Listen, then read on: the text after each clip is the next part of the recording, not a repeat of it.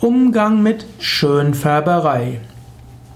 Vielleicht siehst du irgendwelche Missstände und vielleicht sprichst du mit jemandem darüber und der sagt, ist alles in Ordnung. Vielleicht ärgert dich diese Schönfärberei. Aber vielleicht ist es auch keine Schönfärberei. Nicht immer hilft es, nur auf die Missstände hinzuweisen. Manchmal ist es gut, die Stärken zu sehen. Und manchmal ist es gut, Menschen zu haben, die eher schönfärberisch sind. Daher, wenn du jemanden hast, der ein Genie darin ist, Schönfärberei zu betreiben, dann freue dich. Vielleicht bist du ja der Skeptiker, der in allem das Negative oder das Fehlerhafte sieht, dann ergänzt ihr euch gut. Der eine sieht das Schöne, der andere das weniger Schöne.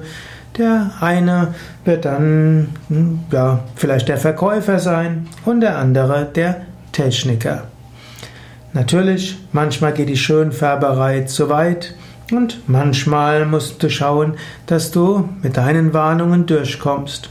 Manchmal kommst du dann auch durch und manchmal auch nicht.